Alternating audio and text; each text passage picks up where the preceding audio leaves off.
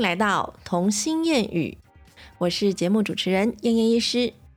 很高兴前面几集呢，我的好朋友珊珊来到节目里面，这几集呢引起了蛮多的回响的。我其实陆续收到很多好朋友或者是网友的私讯，包括里面有想要进一步跟我讨论我们谈论的内容，或者是跟我敲碗珊珊医师讲另外一个主题的。的这个要求我都收到了，谢谢你们的关心。然后呢，有鉴于珊珊你实在太红了，红珊你可不可以来当我的主持人？我想要把你升格为正式的主持人呢，没有你我这节目要怎么做下去啊？真的是吼，哈哈，我这一集就是感觉又要自己又要干掉了，好无奈哦，你怎么把我搞成这样？好啦，我会应观众的要求，然后疯狂的逼红山再度。二度、三度、四度、五度、八度、一百度，直接回到我的节目里面，再跟我多多探讨一些关于孩子们成长的一些议题。那其实我觉得现在真的很多家长都除了去在乎孩子们的表面行为或者是成绩状态之外，当然也很在乎他们的心灵成长的部分，甚至有很多。就是家长们有一些自我意识，好啦，我们就是在强调自我觉察嘛，是不是？这四个字已经成为我们的四字真言，以后就是在外面遇到就是相碰面的话，我们都要用这四个字来相认，好吗？自我觉察。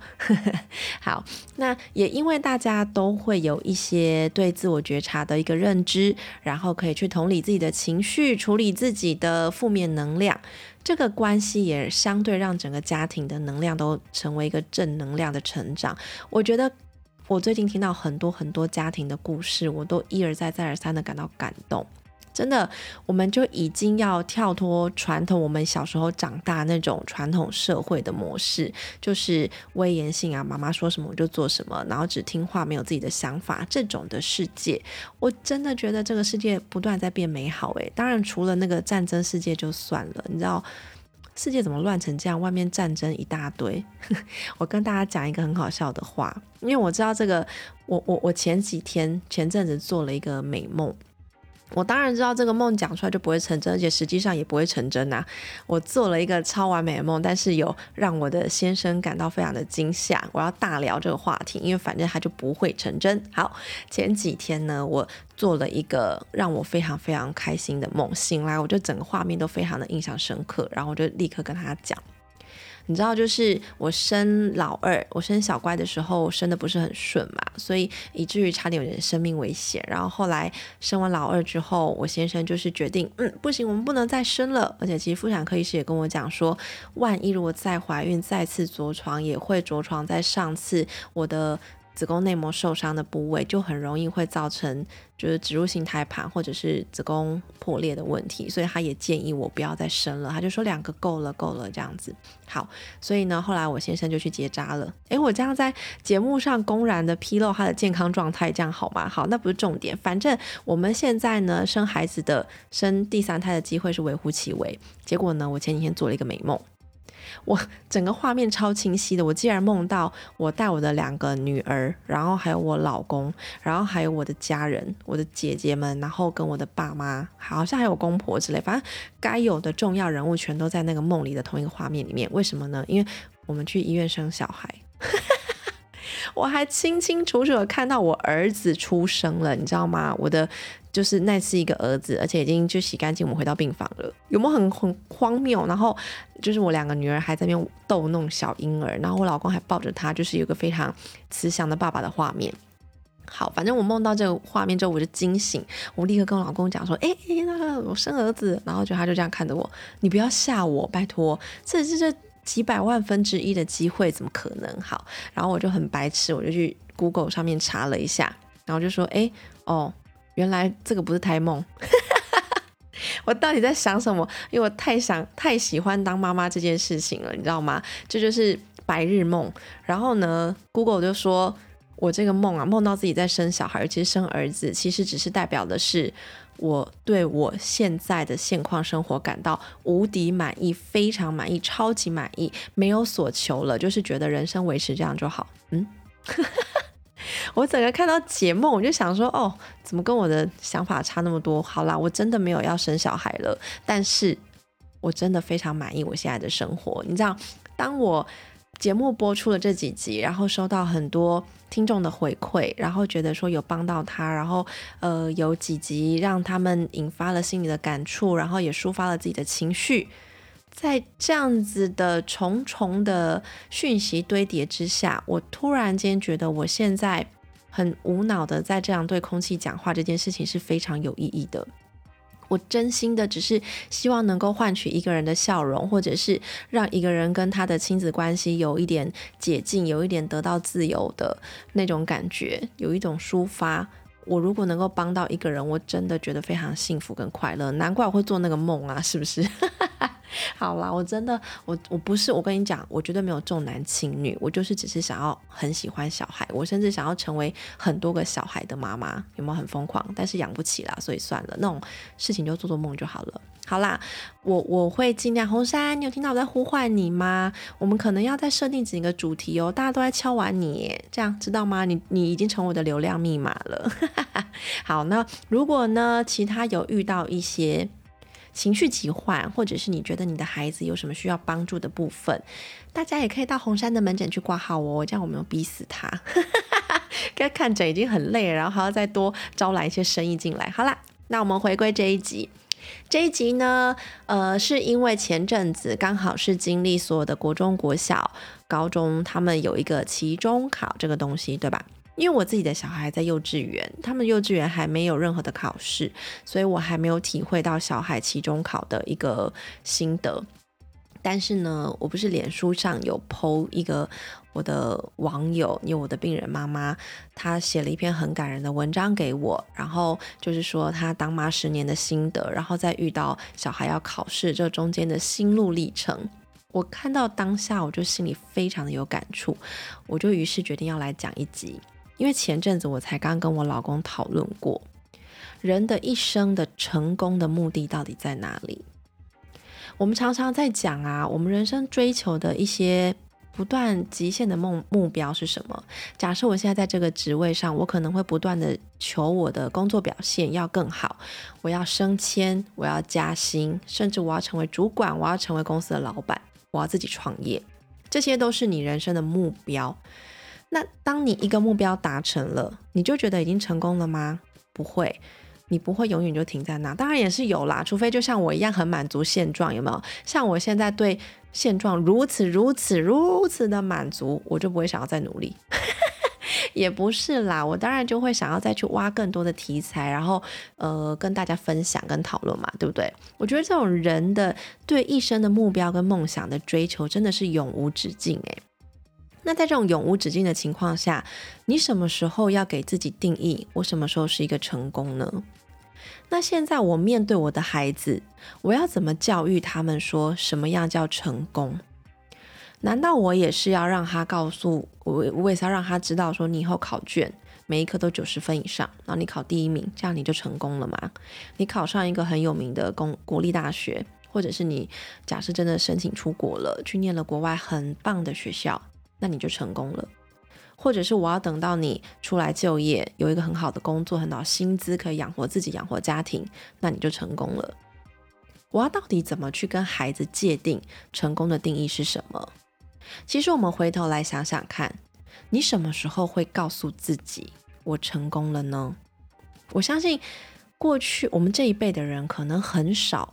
甚至是我爸爸年代的，可能很少会直接这样肯定自己，说我真的成功了。除非你真的是企业家，像很有名的嗯郭台铭之类的，他可能觉得自己很成，或者是其实我觉得比尔盖茨他会觉得自己很成功吗？我也不知道诶，他应该也还是有很多在私底下在努力向上的路，对不对？像 Jobs，他虽然就是苹果发表这么成功，他前面经历了。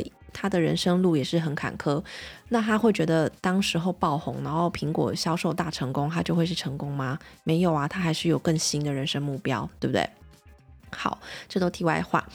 那我想要告诉我的孩子这个成功的观念，第一个，我觉得人的一生真的都在追求无穷无尽的目标跟理想，这是来自于人活在这个世界上。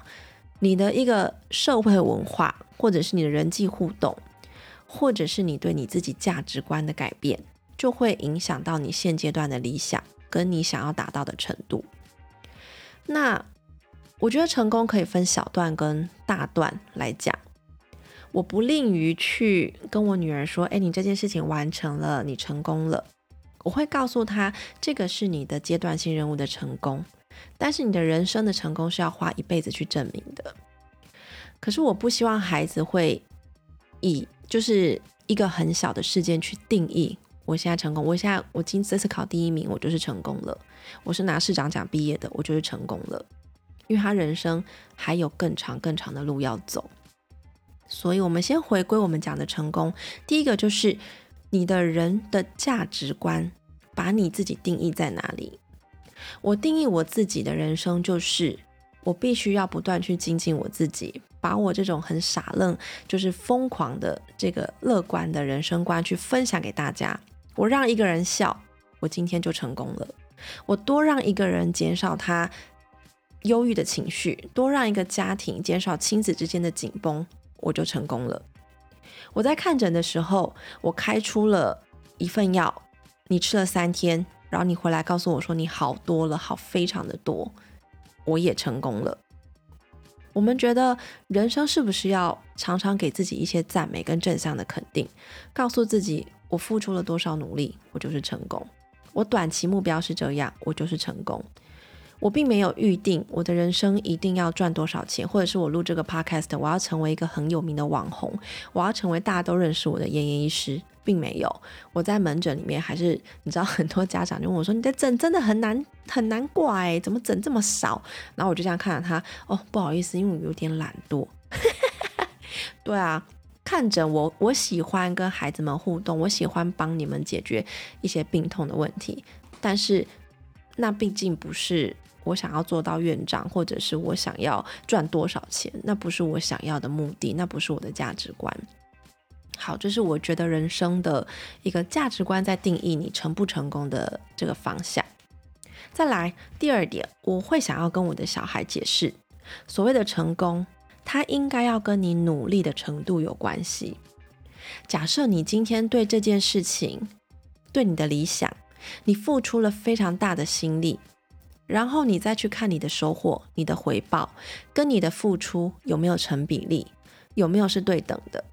当你付出了你觉得百分之九十的心力，可是你只拿到你心里觉得百分之五十的成果，那我可能就会定义自己还不够成功，我会再更努力。如果我今天只付付出了百分之五十的心力，可是我得到百分之九十的成果，那我就是成功了。我会想要跟我的女儿讲这个观念。这就是你收获、付出与收获的 CP 值，你的成就感，这些东西都是在在影响到你的人生的幸福快乐的一个感受。当你常常觉得你的短期目标我已经达成了，因为我够努力。好，假设我们拿月考来看好了，我可能以后会跟大家讲说，这是期中考。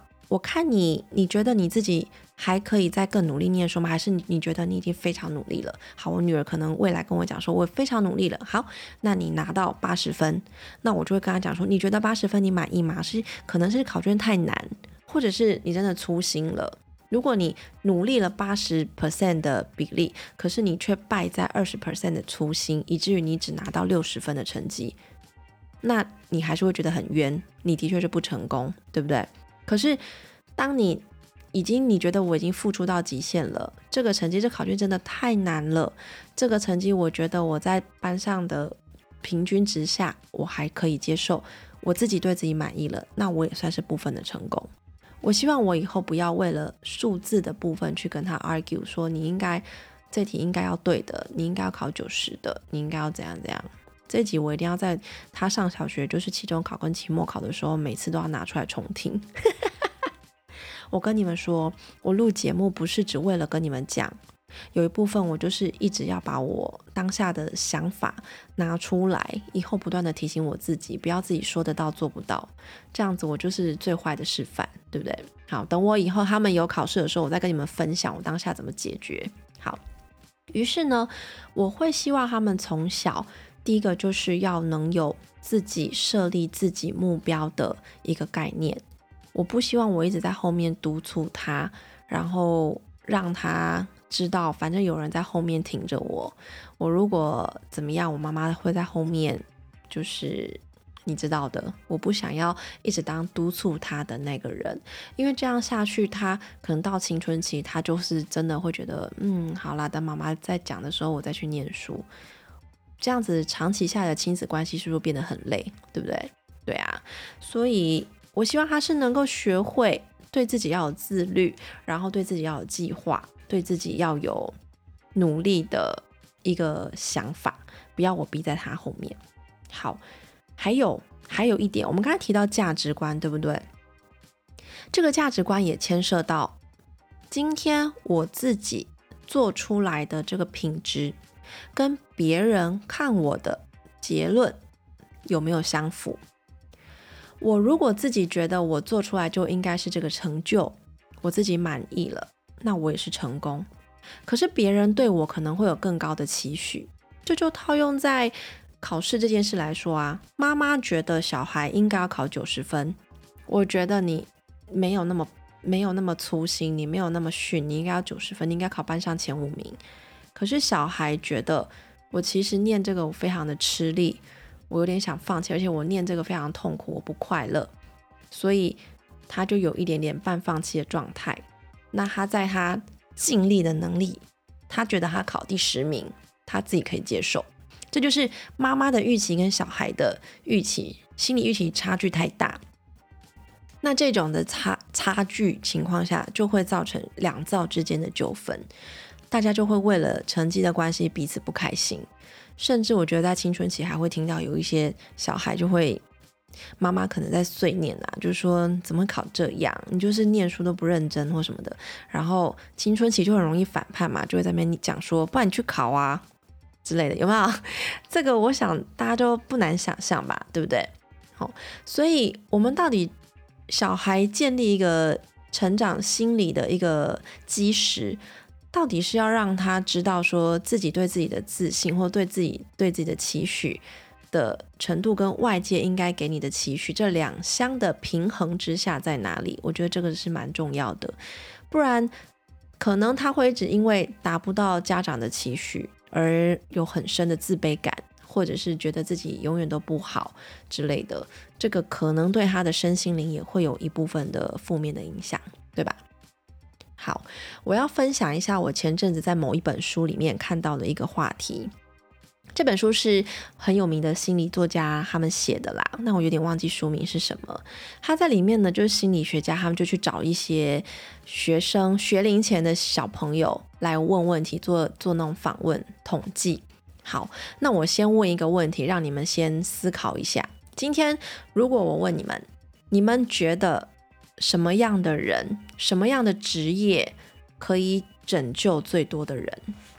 是这样问吗？还是说能够救最多人的职业是什么？我相信在大人在成人的情况下，我们其实都已经有一点被框架化、限制化，我们僵化的思考。大部分啦，我觉得应该有八九成都会回答。哎，你们想好了吗？好，我公布答案，应该有八九成都会直接回答说，哦，可以救人的行业啊，那就是医生啊、护士啊、那个救护车人员呐、警察啊，有没有？应该想要都是这些吧？有没有一些我没想到的？法官、律师这个会在里面吗？不一定，有的人可能会这样想。好，这个是我们社会上一直以来都觉得是非常。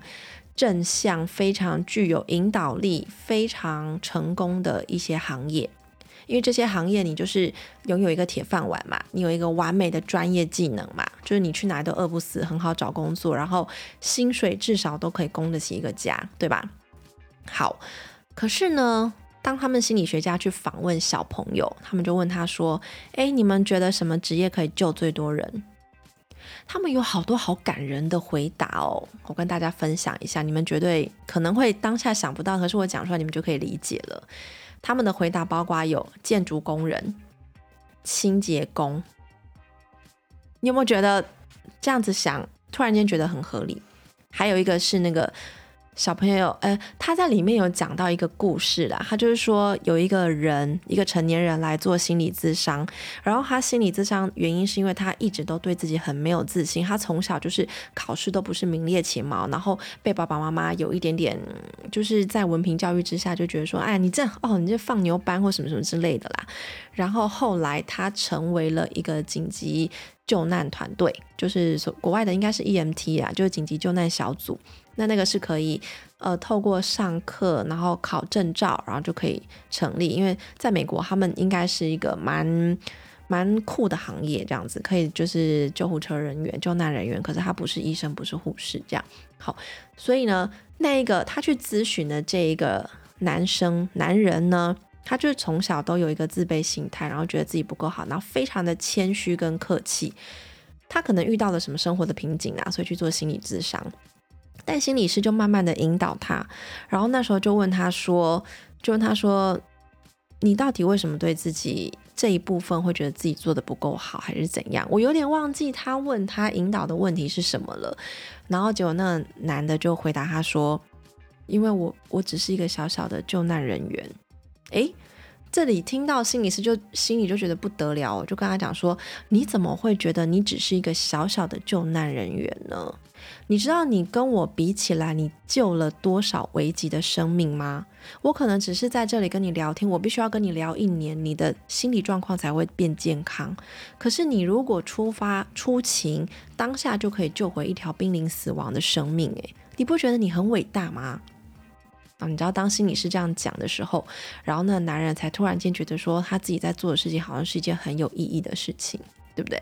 但是他可能以前从小到大的成就都是被爸爸妈妈给否定的，然后就觉得说没有出息之类的，对啊。所以我说，一个人的成长过程，他的成长环境，或者是大人对他的看法跟态度，的确会影响他的性格、他的想法的健康程度，对吗？那所以我们在讨论说，哎，你看小孩子，他们还没有被这个社会的一些。呃，表象给玷污的时候，他们就会觉得说清洁工啊、建筑工好伟大哦。然后你就问他为什么清洁工很伟大，然后就有小孩就说，因为我平常都觉得厕所很脏，我就不敢去大便尿尿。可是清洁阿姨如果只要经过，那就变得好干净，我就好喜欢那个厕所，就可以尿尿，就变好舒服。他们觉得这就是得救了。然后建筑工更好理解啊，就有小孩就说，哦。因为如果没有他那边锵锵锵，然后帮我把那个盖起来的话，我根本没有一个家可以睡觉。我可能要睡公园地上或什么的。我在想，他们可能是有被这样教育过啦，所以他们会对这些职业都非常的尊敬跟敬佩。那我觉得他们讲的非常的合理啊，有没有？这些小孩天生的逻辑都非常的正确，可是不知道为什么在社会化之后。然后我们接受了社会的一些传统观念的影响跟文化的影响，反而变成好像只有师字辈的啊才能受人尊敬啊，只有赚很多钱的企业家啦，然后或者是你成为很有名的人物啊，这种才叫真正的成功。可是我觉得没有，你看像小孩就会觉得说他们救好多人，他建筑工盖了好多房子，好厉害哦，他们真的是我的偶像，他们好成功哦，有没有？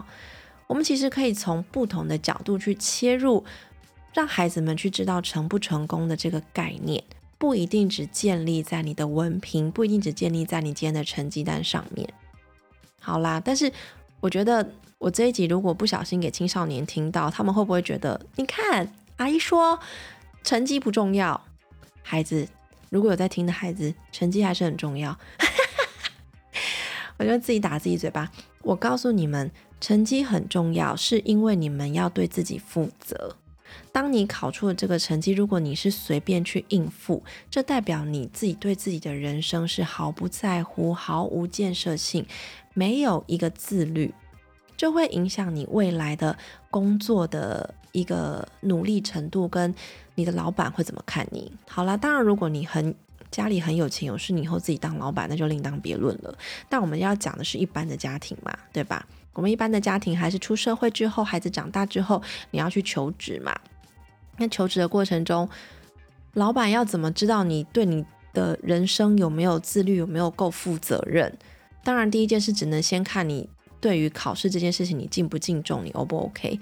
如果你够尊敬你自己，你够就是对你的人生负责的话，你至少能够把你自己的功课这件事情都控制好吧。就算不是最聪明，但是我也是最努力。我是要跟一些孩子们讲这些观念，因为我想。其实我前几天在门诊也有跟家长聊天聊很久，我怎么都一直在聊天呢？这就是我最爱做的事啊！好，我就跟家长聊，他就是有一个家长就蛮担心孩子未来的发展，就觉得我如果不管他，他可能真的就是会呃双手一摊，然后功课都摆烂，会不会这样子？那国外的书上写的都很美好，就是你就让他摆烂烂到底了之后，他就会醒过来了。但是说真的，摆烂烂到底，让他等他自我觉察，等他苏醒的这一段路，身为家长的我们到底会有多难熬？而且到底能够多么的忍耐，不要讲出任何一字批评他的话？这也是我们在刻意磨练、在锻炼的一个一个努力的过程，不是吗？所以其实不是只有孩子在成长啦，就是我们这一路上也一直在学会很多人生的道理。我们从一开始会希望他们认真的，每一个功课都要检查详细，每一个考试都要做到最好。到后来可能国高中了，程度上面真的有区分了，我就不逼他，甚至高中他也不想听爸爸妈妈讲话的，让他去吧。这中间的过程中，我们家长经历了多少的磨难呐，对吗？从我一开始呵护你，什么都依赖我。我捧你在手掌心上，我保护着你，一直到后来，你嫌我啰嗦，你嫌我吵，你要叫我不要打扰你，叫你叫我不要管你，这中间过程多煎熬啊，是不是？我现在孩子都还没长大，我光想到这一刻，我就心就痛了，有没有浮夸？我是不是还是产后忧郁还没有走出来？红三开药给我吃。好啦，我今天只是想要稍微跟大家阐述一下关于成功这件事情。在我做了刚刚我前面讲到那个多美好的梦的时候，我也是跟我老公讨论过。我觉得我现在快不快乐？我觉得我现在就是快乐到极点。我在做我自己想做的事。我有我想说的话，我想要分享的事情，我都可以有一个管道做一个抒发，而且我还可以让能够同理我、跟我站在同一阵线、有同样想法的人跟我一起去分享，然后甚至大家也愿意分享他们的想法跟看法给我，然后我又可以持续的有一个谋生的工作，我觉得我这简直是太完美啊，对不对？可是我会因此而就是就摆烂在那里吗？不行啊，因为我要去坚持我的梦想，坚持我现在在做的事情，这样维持我的成功嘛。所以，我们不只要跟孩子说，你可能成绩到最后走出一条你自己的路，是你人生的成功。但是，你的人生应该要去想办法赢取各式各样不同的成功。只要你愿意努力，你都会找到自己成功的方向，对不对？记不记得我在我的粉丝页上面有写过一篇文章，主题是说，孩子追求的是孩子自己的梦想，可是大人追求的其实都是别人的理想。这件事情很残酷吧？说起来也蛮心酸的，因为我们一直不断的在前进的目标，好像就是这个社会告诉我们说，你要赚很多钱，大富大贵，你要升官发财。这样子你才是人生胜利组，这个是一个大家都已经既有的印象了。当然，有些人已经自我觉察，跳脱了这世界了。像我举一个例子，这个是在我看赖佩霞的那本《回家》的那本书里面，他提到的他一个心灵导师，那个心灵导师名字叫拉哈夏。拉哈夏呢？他其实本来是一个在德国职业的医生哦。你要想，诶，他已经是一个医生了，他拥有了专业的技术，然后他有赚钱的能力，应该也是有部分的名望嘛。因为你能够当到医生，我相信大家还是会对你有点尊敬的，对吧？我不是在说我自己，因为我觉得在健保的体制里面，你其实得不到什么尊敬，我只有交到很多家长朋友而已。这是真的，这是台湾。行医的悲哀。好啦，不聊这个。好，那拉哈夏呢？他是一个德国的医生嘛。就他有一次啊，他去攀登喜马拉雅山的时候，他就在北印度那个地方翻阅到一本跟奥修有关的书。那那他那一天呢，就是把那个一个晚上读完那本书的时候，他就跟自己说：“天哪，我要去追寻这本书里面是不是真的，它的真理在哪里？如果是真的，他就一定要去拜访奥修，然后成为奥修的门徒。”结果呢，当他见到奥修，然后聊过之后，他的人生就从此改观了。他遵从奥修的修行方式，然后跟他的观念，然后跟他的整个整个模式。他听从了他内在的声音，然后呢，他放弃了在德国职业的这个机会，他于是走上了灵性的道路，开始做灵修。那他也成为了在呃，就是传播这个道，然后跟就是这叫什么布道吗？反正就是下面也收了很多学生来上课，然后成为奥修的学徒，然后把他的理念呐，把这个灵修的方式就是分享出去。然后实际上，很多人也从他的课程里面，就是得到一些心灵的释放，跟发现自己卡住的，其实都是自己的关系。这个这个跟这跟我们自我觉察的灵修那个是有另外一个课题可以聊啦。但是我只是想要从这个事情，从这个人的例子里面来告诉大家说，其实你在追求的成功，有时候我们是茫茫的在这个。社会上，在这个人世间，我们真的只是盲目的在追求别人以为的成功。实际上，你去问问你自己，你快不快乐？你问问你自己，你有没有一点悲伤，有一点寂寞？就像我们讲的，空虚寂寞觉得冷，对不对？你可能拥有钱，你有有名有利，可是实际上你的心里总是有一块很空虚的部分，你一直有一些情绪的。关卡过不去，你一直没有办法好好的跟身边某一个人相处，这些都是你其实应该要去面对的。你真的度过了它，你的人生才会真的心胸开阔，而不是你真的收到钱，然后得到大家的尊称，你就是成功人物，就是幸福快乐的。好啦，这一点。我这点这一这一集怎么又讲的很像在布道一样？没有，没有在布道，我也还没有进入灵修的世界。虽然我觉得那个是很有趣的，但是我目前只仅于我喜欢做白日梦，有没有？你看我还梦到我自己生小孩，有没有很扯？但是我真的觉得有时候，当你觉得你身边的事情什么都很不顺，然后没有人愿意帮你，没有人在适时的成为你的救助者的时候。要先静下来想想看，自己怎么了，先去解决自己心里的问题，再去面对外界的环境。其实孩子们也需要帮忙，孩子们更难的是，他们根本还没有到人生自我觉察觉醒的时刻，所以他更会对自己的人生感到困惑，甚至可能啦，我猜有一些孩子会看着他的课本，看着一堆看不懂的微积分，然后就觉得说我到底在这里干什么？我学这微积分，我以后可以干嘛？我买菜的时候会需要用到微积分吗？我超坏的，我有一天跟我好朋友的儿子讲说：“哎，阿姨跟你讲，阿姨的那个地理跟历史都是及格而已。我到现在我台湾地图还背不出来。我还跟他讲说，我跟你讲那个 Google 就可以查到的东西，干嘛花我的脑容量啊？对不对？我真是一个坏人，我差点被我朋友打死。但我真的觉得，你觉得他现在去把那个台湾地图背好了，他就成功了吗？他考地理考一百分，他就成功了吗？对啊，很奇怪，对不对？有时候我们自己都没有办法说服自己，要怎么样叫孩子去念书呢？对吗？我们也走过这条就是念书的路啊，就有时候也觉得那些教育的东西是有点莫名其妙，对不对？好啦，我啰嗦完了。这一集我不知道有没有内容，诶，我也不知道自己在讲什么，但是我真的很想跟大家说，第一个，请你们常常肯定自己，然后也肯定小孩。我们要维持正向的力量，让大家都充满了开心的环境，然后可以有更好的自信去面对你生活的困境。第二个，我们来练习自我觉察吧。好，第三个，生活中有很多小事，其实都是可以证明你自己的成功的。不要盲从，不要觉得要得到别人的成就才叫成功，这样子你才会幸福跟快乐，好吗？好，我这一集有做结语耶，有没有很棒？好，谢谢大家。